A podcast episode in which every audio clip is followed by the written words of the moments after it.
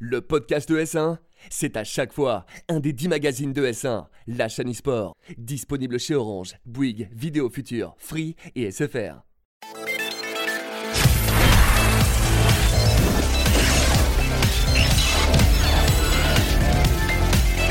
Bonjour à tous et bienvenue dans Config, votre magazine hardware sur S1. Je suis très très heureux de vous retrouver. J'espère que vous allez bien. On va dire qu'on retrouve une équipe un peu vanilla, donc l'équipe de base de notre magazine avec ce cher Pentaro. Comment vas-tu? Bah écoute, toujours très bien et toi? Ben écoute, ça va bien aussi, merci. Et Vincent, comment vas-tu? Représente, config. Content d'être de retour en tout cas. Ah ben on est content de te voir aussi. Au sommaire de cette émission, nous allons vous parler de smartphone gaming avec le Black Shark 2. Ensuite, on va passer par du cloud gaming encore une fois avec Stadia, donc le projet de Google pour le jeu vidéo. Et puis un petit détour vers la Xbox One qui ferait une version dématérialisée. On enchaînera avec le dossier sur le cloud gaming. Est-ce qu'il faut vous débarrasser de votre console? Quel est l'avenir du cloud gaming euh, dans le monde? Et enfin, le bon plan avec ce cher Pentaro. Et tout de suite, sans plus tarder, voici les news. Alors j'ai un petit produit sur mon plateau, euh, on dirait une Switch, mais non, c'est bien un smartphone. C'est un smartphone, le Black Shark 2. C'est par Xiaomi, c'est ça? Alors non, justement, c'est pas Xiaomi est actionnaire de la société euh, Black Shark, mais Black Shark se défend justement d'avoir quoi que ce soit à faire en termes de recherche et développement avec Xiaomi. Il le répète. Hein. Et du coup, voilà, on a, ils, sortent, euh, ils sortent ce petit, ce petit smartphone gaming avec pas mal d'accessoires, comme tu vois des des Joy-Con-like, avec un, un peu aussi de, de pad, de pad Steam. Et en fait, ce téléphone, eh ben, écoute, euh, j'ai pu le tester longuement. Comme tu sais, je suis e-sport Clash Royale et Pokémon Go. Donc la référence est e-sportive en termes de, de, de jeux gaming sur, sur smartphone, bien évidemment. Et, euh, et en fait, et pour parler un peu de ce smartphone-là, bah, écoute, il a beaucoup de choses pour plaire. Il a un Snapdragon 855. Donc la toute dernière Voilà, génération. vraiment le tout dernier. Il a un GPU Adreno 640. Il a surtout 4000 mAh de batterie. Et ça, pour des longues sessions gaming, c'est quand même le minimum maintenant, hein, parce que ça consomme quand même pas mal. Les petits Snapdragon, euh, 6 pouces 39 en AMOLED. Alors par contre, écran que 60 Hz. Ça, pour moi, c'est le, petit défaut. En dalle tactile, c'est du 240 Hz. Alors après, avec un écran 60 Hz, je me dis où est un peu l'intérêt, mais en tout cas, il n'y a aucun souci euh, là-dessus. C'est la dalle la plus réactive pour l'instant sur le marché en termes de tactile. Bien sûr, c'est HDR pour avoir les meilleures couleurs qui pètent dans PUBG ou euh, dans Fortnite. Et lecteur d'empreintes dans l'écran. Tu vois, ça aussi, c'est plutôt pas mal. En fait, il a tout pour plaire, j'ai envie de dire. Et euh, pour un tarif, euh, bah écoute, quel tarif tu achèterais ce petit, ce petit smartphone gaming, Euh, J'ai pas euh, 800 euros Vincent? Ouais, je dirais, vu que c'est Xiaomi, je me dirais plus. C'est pas 600 Xiaomi, hein. Hein, Pardon, vu que c'est un actionnaire, Voilà. je dirais plus 650. Eh ben écoute, eh ben écoute, il est très fort ce Vincent parce qu'il y a deux modèles. Donc il y a le modèle 8 Go de RAM avec euh, 128 Go de stockage pour 549 euros. Ah oui. Ah oui, non, mais ça, frappe fort. hein. Là, en termes de prix, c'est vraiment impressionnant. 12 Go de RAM avec 256 Go de stockage pour 649 euros. Et du coup, je me posais une question. Euh, là, il est avec des accessoires. Oui. On est d'accord, donc ça peut s'enlever. Eh ben vas-y, je t'invite à le faire en live. Vas-y, n'aie pas peur. Tu les glisses, voilà. Ah oui, ah, ah, c'est vraiment, c'est vraiment du Joy-Con, ça se, ça se glisse Exactement, et ça se et après tu peux en retirer fait. la coque également. Tu as plusieurs accessoires, donc tu auras aussi euh, euh, potentiellement une borne d'accueil. Enfin, ils ont vraiment fait en gros les accessoires de la Switch. Par contre, en termes de tarifs, ce n'est pas du tout les tarifs de la Switch en termes d'accessoires, parce que la coque avec les deux Joy-Con, à peu près pour 90 euros. Donc c'est vraiment, vraiment euh, bon marché. Alors après, forcément, c'est du plastique, hein, c'est pas non plus du céramique et du titane, euh, mais ça fait parfaitement le taf. Le seul défaut de ces Joy-Con, c'est le non-support des jeux principalement, parce qu'il faut que les développeurs, du coup, incorporent le support des Joy-Con dans leurs jeux. Donc ça veut dire que en fait, c'est pas considéré comme étant euh, un pad Bluetooth qui est rajouté. Alors, c'est considéré comme un pad Bluetooth, mais si le jeu ne supporte pas de base le pad Bluetooth, en fait, tu ne peux pas jouer avec. J'ai essayé Blades, euh, notamment, donc le Elder Scroll sur mobile. Là, qui en early access. Ouais, avec un early access, ça, ça fonctionne parfaitement. Donc là, c'est vraiment super agréable de pouvoir jouer avec, euh, avec ces, ces Joy-Con. Euh, par contre, Fortnite, pour l'instant, c'est pas compatible. Ce qui est un peu, un peu dommage. Mais bon, je compte bien sur le lobbying de tous ces gens-là pour faire en sorte que ça supporte à terme euh, tout ça. Et forcément, avec le cloud gaming qui arrive, ça peut être vraiment le device top.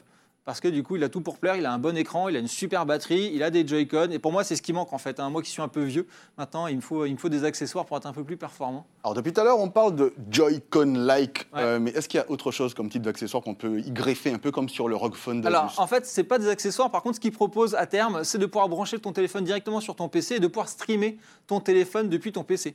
Et ça, c'est très très intéressant justement pour ceux qui veulent streamer ben, du, jeu, du jeu Android. Euh, voilà, c'est que tu pourras directement capturer ton, ton, smartphone directement dans ton OBS ou ton, euh, ou ton XSplit. Et du coup, tu pourras ben, voilà, faire ton habillage et avoir vraiment, sans utiliser d'émulateur Android, en fait, pouvoir faire vraiment du stream pro sur Android. Ah, c'est génial. Alors, Google se lance dans le monde du jeu vidéo. Eh oui, eh oui. Qui, qui l'eût cru, j'ai envie de te dire. Mais c'était, ça semblait vraiment dans les cartons depuis pas mal de temps avec le nom de code Yeti, dont on avait entendu parler euh, il y a quelques mois. Et oui, Google a annoncé, donc Stadia, c'était à la GDC, donc à la, à développeur conférence euh, de, de, jeux vidéo à San Francisco. Et euh, bah, c'est du Google, donc ils y sont allés avec beaucoup de, grosses pointures du jeu vidéo dans leur, dans leur staff, hein, et dont, dont, Jade Raymond, qui était une ancienne quand même de DIA, qui a, qui a participé aussi à Assassin's Creed. Et euh, l'idée, bah, en fait, elle est toute bête, c'est de pouvoir jouer sur tous les types d'écrans.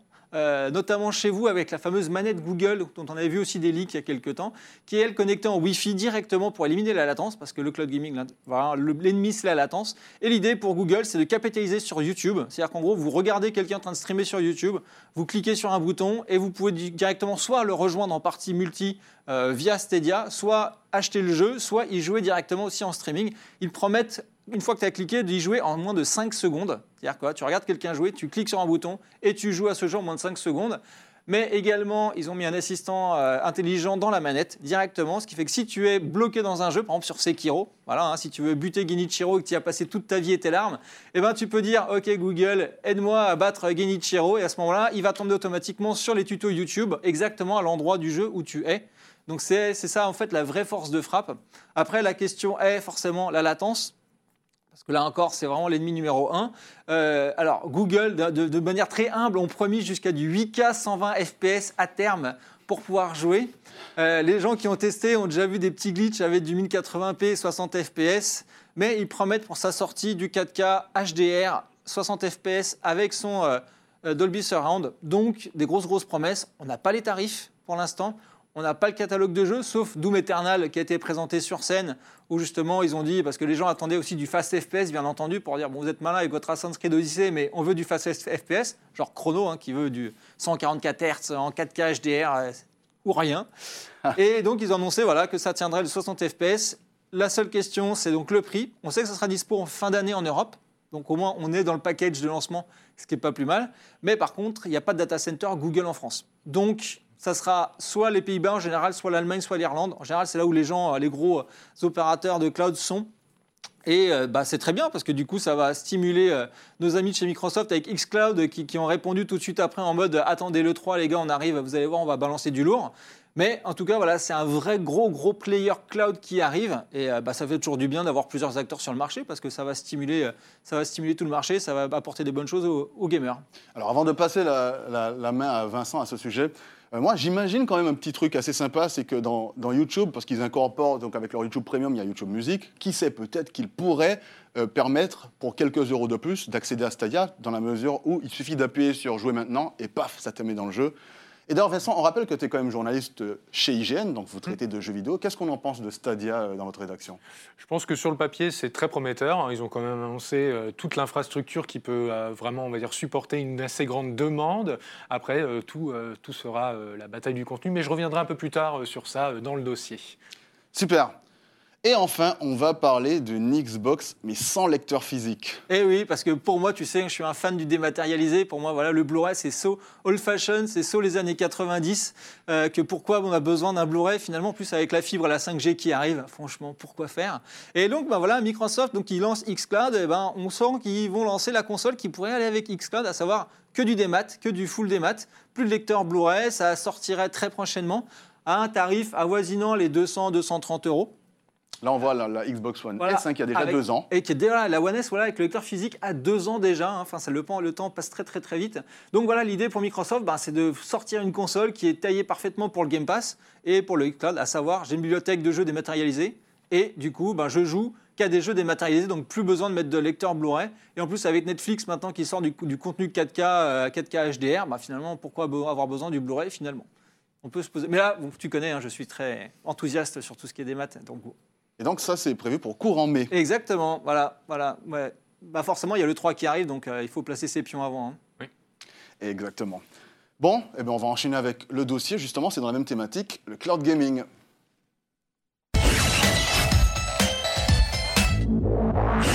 On va encore parler de cloud gaming, mais avec un côté un petit peu hardware quand même, parce qu'on va se demander, est-ce qu'il faut jeter votre console? Vincent, qu'est-ce que tu en penses?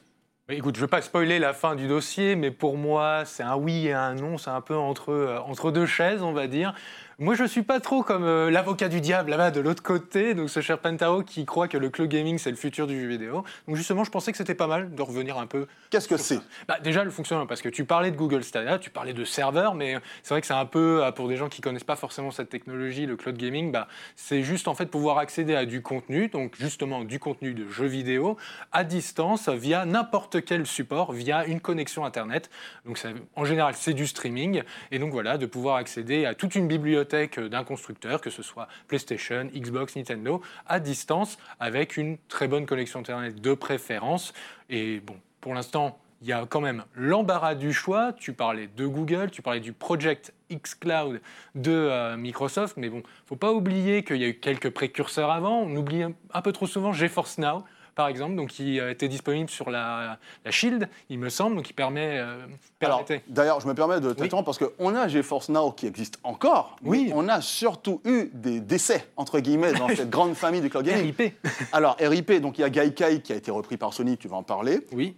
OnLive aussi. Moi, j'avais essayé OnLive sur un IPC à l'époque d'Asie, donc le vieux petit truc que tu achètes quand tu es étudiant et qui fonctionnait très bien malgré le fait que les serveurs étaient donc euh, aux États-Unis. Mais malheureusement, ils sont morts. Et d'ailleurs, l'un des problèmes qu'il y avait, c'est que on parle de, de, disques physiques. Et eh bien là, quand tu achetais un jeu sur OnLive, le jeu, il était dans ta bibliothèque OnLive, il n'était pas dans une bibliothèque Steam, par exemple, ou bien Electronic Arts. Et donc, moi, si j'avais acheté à l'époque un Tomb Raider sur OnLive, eh bien aujourd'hui, j'ai tout perdu. C'est là un peu triste hein, quand même, ah un ben peu amer. Mais bon, c'est aussi euh, les limitations. Euh, voilà, pour moi c'est ça en fait. le cloud gaming, il y a beaucoup d'aspects positifs, on en parle beaucoup. Je pense que c'est oui, il y a un futur à explorer avec cette technologie, mais il faut aussi connaître les limitations. Euh, il y a forcément, bon bah, on peut parler. Tu parlais de l'input lag, donc on nous promet euh, des technologies comme par exemple la manette Wi-Fi de Google Stadia qui permettrait de réduire cet épounac avec une connexion directement au serveur sur lequel est hébergé tous tes contenus jeux vidéo. Donc ça, ça veut dire en fait qu'au lieu d'avoir ta manette qui est liée à une boîte et la boîte qui communique avec les serveurs, ta manette communique directement avec les serveurs. Ben c'est ça, il y a en fait il y a une, un, un, comment on a, un, juste milieu entre euh, être directement connecté avec un serveur ou avoir un intermédiaire. L'intermédiaire, forcément, bah, tu, perds un peu de données dans le passage et ça peut créer du lag pour les jeux. On parle du jeu multi, par exemple. Euh, c'est là où Google Stadia euh, pourrait sortir du lot, c'est que ça pourrait vraiment être sympa pour les gens qui aiment bah, je sais pas, des jeux de combat en ligne, par exemple, un Street Fighter. Ça, ça peut être pas mal d'avoir cette manette. Après, il y a aussi tout l'aspect data center. c'est là où il y a des services qui sortent du lot comme Google et Microsoft qui un peu implémentent maintenant des, data centers un peu partout dans le monde. Maintenant, ils en font même euh, voilà, à quelques kilomètres euh, en, plein, euh, en plein Pacifique. Donc, c'est le projet NATI, qui me semble, de Microsoft, donc, qui permet d'augmenter, de, rapprocher surtout les serveurs des foyers. Donc ça, ça, réduit aussi, mais ce n'est pas évident pour tout le monde. Tu parlais des, des serveurs au Luxembourg, mais en France, ils sont où pour l'instant? Moi, moi, je voudrais un développement dans la dans la région où je me trouve pour être sûr d'avoir le, meilleur ping, comme on dit, la meilleure latence possible. Euh, Et concernant Stadia, juste, euh, ils ont montré donc leur manette avec euh, les sticks analogiques symétriques. Oui. Quelle erreur, quelle erreur de design majeure, quoi. Justement, j'allais vous, vous, demander ce que vous pensiez de cette manette. Pourtant, ils ont eu le temps de la mûrir. Pourtant, on a vu que les constructeurs high-tech que nous-mêmes, dont on parle, nous, en plateau, euh, Razer, Nikon et compagnie, même sur des pads comme le pad PlayStation, qui est un pad qui a fait ses preuves depuis longtemps, mais eux, ils ont tendance à inverser les sticks analogiques et Stadia, eux, ils décident de remettre des sticks analogiques symétriques. Alors après, ils ont annoncé qu'on pouvait mettre n'importe quelle manette aussi sur euh, Stadia. Hein. C'est-à-dire que si tu jouais euh, sur PC ou quoi, tu pouvais utiliser ta manette Xbox ou ta manette PlayStation. Mais c'est vrai que tu perds du coup le côté, comme disait Vincent, le côté Wi-Fi connexion directe au serveur. C'est-à-dire que tu vas rajouter un peu de latence entre toi et le jeu. Et c'est d'ailleurs la raison pour laquelle Stadia n'est pas est compatible avec Chromecast, mais uniquement avec la manette normale, mais pas avec les périphériques alternatifs. Et d'ailleurs, dernier point sur les périphériques alternatifs c'est que le pad adaptatif de Microsoft est compatible aussi. Et ça, c'est une excellente chose. Moi, on en avait parlé justement dans un précédent config, voilà, qui est justement adapté aux personnes atteintes de handicap. Et c'est vrai que c'est plutôt bien d'avoir euh, bah, déjà de penser à ça pour les futurs services de, cloud gaming. Après, euh, les autres limitations, le contenu Hein, forcément, le contenu, c'est important. On a eu un petit pic de justement Xbox qui a attaqué euh, Google et Stadia sur le fait qu'ils disent oui, c'est bien, vous avez les infrastructures, mais et, les jeux et les contenus, ils sont où? Donc c'est là où il va falloir aussi attendre, je pense, avant de se lancer complètement, voir ce que les différentes euh, marques du secteur vont annoncer. Xbox, bon, on connaît, ils ont un catalogue, forcément, tout ce qui est le Xbox Game Pass et tout, on connaît. Ils ont vraiment le back, euh, voilà, back catalogue qui est déjà bien fourni. Google, c'est moins sûr. Euh, PlayStation Now, bon, c'est plutôt, euh, plutôt bien fourni aussi. Mais moi, je veux attendre de voir, est-ce que je vais retrouver les mêmes jeux que je vais trouver bah, dans ma boutique à côté ou, voilà, ou sur les différents serveurs, les différents marketplaces de chaque constructeur? Est-ce que je vais le retrouver vraiment sur tout euh, voilà, en cross, en fait, en cross plateforme, euh, sur, mais en cross cloud gaming, on va dire, sur les différentes, euh, les différentes plateformes de cloud gaming. Parce que si, je dois payer le service de Google, le service de Xbox, le service de PlayStation pour pouvoir jouer à tous les jeux, là on revient dans les travers des exclusivités. C'est à voir, et c'est ce qui me fait dire que je, vais quand même, quand même garder ma console, mes différentes consoles chez moi au cas où. Après, il y a un élément aussi technique qui est important chez Google, c'est que Google travaille avec l'API Vulkan et pas DirectX 12. C'est-à-dire qu'actuellement, un jeu qui est développé en DirectX 12 n'est pas compatible Vulkan, donc ne peut pas arriver sur Google Stadia. Et moi, ma théorie, parce que tu sais, j'aime bien les théories, euh, moi, ma théorie, justement, c'est que je vois un rapprochement entre Google et Steam, parce que Steam, justement, travaille beaucoup sur le portage des jeux euh, Windows sur Linux avec justement un portage entre DirectX 12 et Vulkan. Donc je vois bien potentiellement un rapprochement technologique entre Google et Steam. Steam qui apportera leur technologie de passage de Vulkan à DirectX 12 pour justement améliorer le catalogue de, Google. Et Google derrière qui a lancé un studio de développement hein, de jeux. Hein. Hmm. Euh, Exactement. Justement, parce qu'ils savent très bien que sinon, un, il leur faut aussi des exclus pour appâter, appâter, appâter le gamer et qu'il va falloir avoir du contenu très très vite. Hein. Et euh, tu parlais de PlayStation Now tout à l'heure. C'est vrai mhm. qu'eux, ils ont quand même euh, comment dire, une manière de faire les choses un peu différemment. Parce qu'il faut quand même rappeler que le PlayStation Now, à la base, a été créé pour pouvoir pallier à l'absence de rétrocompatibilité sur la PlayStation 4. Au mhm. départ, le PlayStation Now, c'était quoi? C'était uniquement des jeux PlayStation 2 et des jeux PlayStation 3 qu'on retrouvait euh, sur sa PlayStation 4 ou son PC, hein, d'ailleurs. À un moment donné, je crois que la Vita en faisait partie. Malheureusement, la Vita, on sait ce qu'elle est devenue. Et du coup, en fait, eux, ils sont, ils sont en train de rameuter au fur et à mesure des jeux PlayStation 4 dans le PlayStation Now, mais on a l'impression que ce n'est pas leur cheval de bataille actuellement. En fait, c'est que technologiquement, pour PlayStation, c'est plus compliqué. En fait, actuellement, le... Alors attends, justement, je t'attends là-dessus parce que c'est drôle. C'est plus compliqué technologiquement, et paradoxalement, ils étaient parmi les premiers parce qu'il faut rappeler que Sony a racheté Gaikai, et c'est grâce à Gaikai, qui est un ancien, un précurseur, ils sont sur le PS Now. Je te laisse continuer. en fait, c'est compliqué pour PlayStation euh, parce qu'en fait, il y a le processeur Cell dans la PlayStation 3 et ça en fait ils n'ont jamais réussi ou voulu mettre l'argent pour l'émuler correctement. Donc le PS Now en fait ce sont des, des racks et des racks et des racks de PlayStation physique qui tournent. Donc tu vois c'est pas de la virtualisation, c'est-à-dire que Google s'est virtualisé, sur le xCloud ça sera virtualisé aussi, mais euh, mais voilà, et donc PlayStation, euh, forcément, bah, ils ont des racks et des racks de PS3 et de PS4 pour te faire jouer. Et en, termes, de, en termes de, densité de clients par rack, si tu veux, c'est pas du tout rentable. Donc moi, je comprends très bien PlayStation qui soit pas très motivé à pousser ce service-là, parce que ça leur coûte de l'espace et un, peu, de, peu de concentration de, joueurs au, mètre carré, si tu veux. Là où Nvidia avec GeForce Now, ils annoncent 10 000 joueurs sur 10 racks. Tu vois, donc en gros, sur 10 mètres carrés, pour schématiser très grossièrement, tu as 10 000 joueurs parce que c'est de la virtualisation, alors que PlayStation, euh, tu auras peut-être 1000 joueurs maximum sur, sur la même surface. Donc tu vois, ils l'ont fait justement, comme tu disais très bien, pour pallier l'absence de rétrocompatibilité. Mais s'ils annoncent que la future PlayStation est rétrocompatible, tu vas voir que d'un coup, tout ce qui est, tout ce qui est PS Now, ça va disparaître. Euh, voilà, ah, J'aime quand tu fais ta Madame Irma comme ça, j'adore. Mais du coup, alors on a parlé Sony, on a parlé Microsoft, mais il y a un petit, euh, petite question piège comme ça. Nintendo et Cloud Gaming, ça donne quoi? Bah, ça donne pour l'instant des tests. Hein. On a eu les jeux Resident Evil qui pouvaient être joués, euh, surtout au Japon, il me semble. Hein. C'est que le Japon, Japon été testé euh, donc, euh, en cloud gaming, en streaming. pareil, il y a eu un Assassin's Creed, l'Odyssey, qui pouvait être joué. Les, les, premiers tests sont plutôt concluants. Après, ça reste des jeux solo. Hein. Il ne faut pas l'oublier, c'est pas des jeux multi hein, où tu vas avoir, tu vas streamer avec une latence. Je ne sais pas si les serveurs de Nintendo, je suis même pas sûr que ce soit leurs Ce ne sont pas leurs serveurs. Ce ne sont pas leurs serveurs. tu vois. Mais, justement, c'est là tu me tends la perche. Désolé, hein, Vincent, mais en fait, tu vas parler de Microsoft. Le rapprochement Microsoft-Nintendo, si tu veux, Enfin, il est tellement naturel pour le coup. C'est-à-dire que Microsoft, ce sont les champions du monde en infrastructure, euh, tu vois, avec Google et Amazon, mais en termes de, ils ont le gaming, ils ont les infrastructures, ils ont la virtualisation, ils ont tout. Et Nintendo, eux, ils ont les licences ultra fortes, mais ils n'ont jamais eu dans leur ADN non plus cette partie technologique cloud, quoi. Et donc, le rapprochement entre les deux, si tu veux, il est parfaitement naturel. C'est-à-dire que Microsoft qui dit, on arrive, on vous apporte euh, en fait l'infrastructure pour faire du cloud, et Nintendo qui fait, ben, cool, parce que nous, du coup, ça nous apporte les AAA qu'on peut pas avoir sur la Switch via ça, quoi. Ouais, D'ailleurs, on avait déjà vu euh, effectivement le rapprochement entre Nintendo et Microsoft euh, via notamment le Xbox Live. Et donc là, euh, avec Project X Cloud, qui sait Peut-être qu'on pourra un jour jouer à Crackdown 3 sur notre. Ouais. euh, Halo, ah, tu vois, Halo 6 sur Switch, je te l'annonce. Oh là là, là, c'est pas comme la dernière marque. là. Là, Sinon, on a un autre acteur dans le monde de, de la virtuelle, enfin du cloud gaming. euh, Non, je pense que pour l'instant, c'est surtout ceux-là qui sortent vraiment du lot. Euh, Il y en aura, il y a forcément Shadow qui était aussi là avec, mais là, c'était plus du cloud computing. Ah, et à merci. vous qui, Merci de faire la voilà, précision. voilà, qui à vous après de, cho- de choisir si vous voulez surtout streamer du jeu ou au contraire faire de la bureautique. Hein, voilà, bon là, c'est plus, ils sont pas spécialisés dans le jeu vidéo, mais je pense qu'on a fait le tour, ouais, plutôt. Ouais, euh, ap- après, pour, juste pour complé- compléter tout ça, euh, Nvidia, donc avec le GeForce Now, qui annonce le support du RTX maintenant.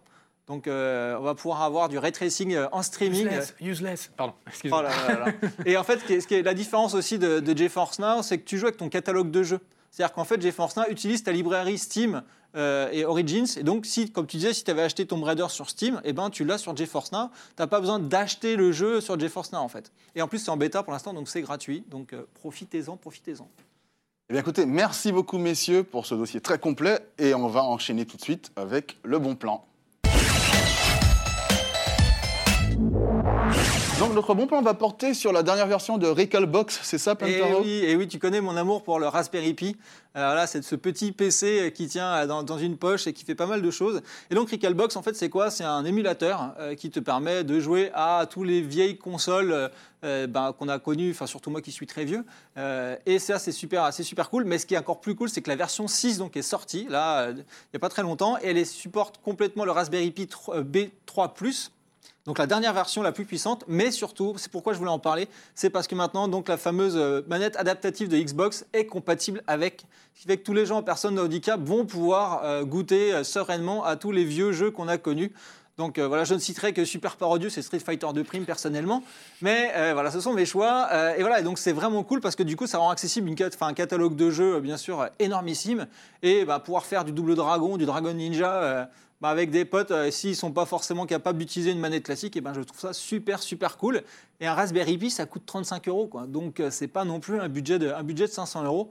Donc c'est vraiment vraiment super cool. Et du coup, c'est une mise à jour? Comment ça marche, en fait? Alors, en fait, c'est- oui, c'est une mise à jour, c'est-à-dire que tu, tu, achètes un Raspberry Pi, tu as une, une cartouche, enfin une, une carte SD, tu uploads une image sur ta carte SD, tu l'allumes et c'est parti. C'est-à-dire que tu n'as même pas de code Linux à rentrer ou quoi que ce soit, c'est vraiment du, du plug and play.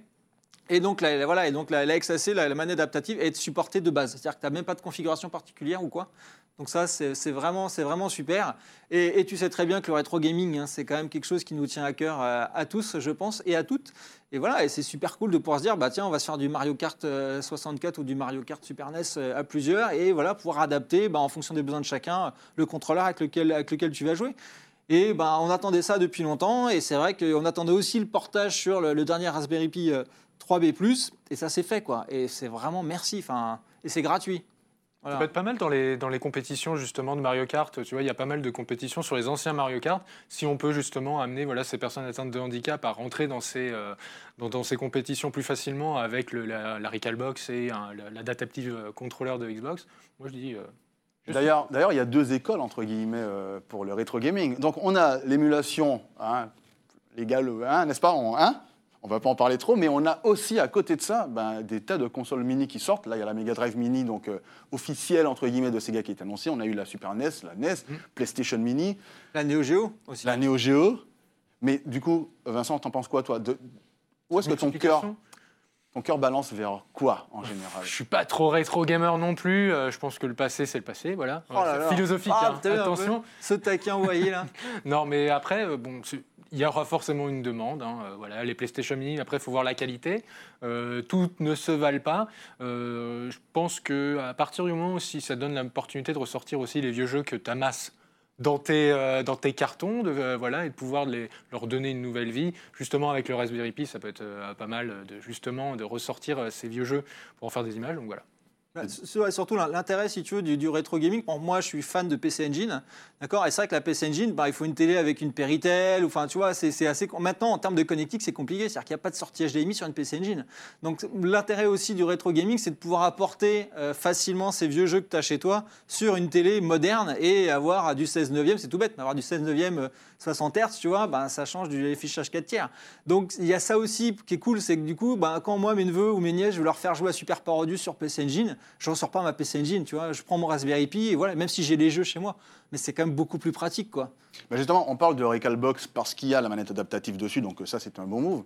Mais finalement, euh, quand on regarde bien, les consoles euh, mini qui sortent nous permettent justement de pallier à ces limitations, notamment liées à la Péritel ou à ce genre de choses, parce qu'elles sortent avec de l'HDMI et ce genre de choses. Donc du coup, on peut utiliser nos consoles mini, mais comme on brancherait une console actuelle en fait, comme une PS4 ou une Xbox One. Plus le support des manettes Bluetooth aussi. hein. C'est-à-dire que maintenant, tu as beaucoup de, consoles mini qui, sont Bluetooth compatibles, ce qui fait que tu peux sortir tes meilleurs contrôleurs euh, Bluetooth et te, et te- te mettre sur la tronche euh, à 4, tu vois, euh, de- dessus. C'est pour ça aussi que les constructeurs se lancent tous. hein. Enfin, tu vois, justement, j'attends PC Engine Mini, pitié, pitié, pitié, pitié. Je lance l'appel à, à, NEC, pitié, sortez-là. Euh, tu vois, et, c'est un marché qui explose. On a bien vu, bah, tu as bien vu, les Super NES Mini, euh, les NES Mini, quand elles sont sorties, elles atteignaient des tarifs de 500 euros. Enfin, tu vois, donc il y a eu un rebatch et une refourniture, mais c'est vrai que on voit la demande, quoi. Elle est hallucinante. Donc, bon, Eh bien écoutez, merci beaucoup. Merci pour ce, pour ce bon plan et euh, ce super dossier sur le cloud gaming. Quant à moi, je vous dis merci de nous avoir suivis et je vous souhaite une bonne suite de programmes sur ES1.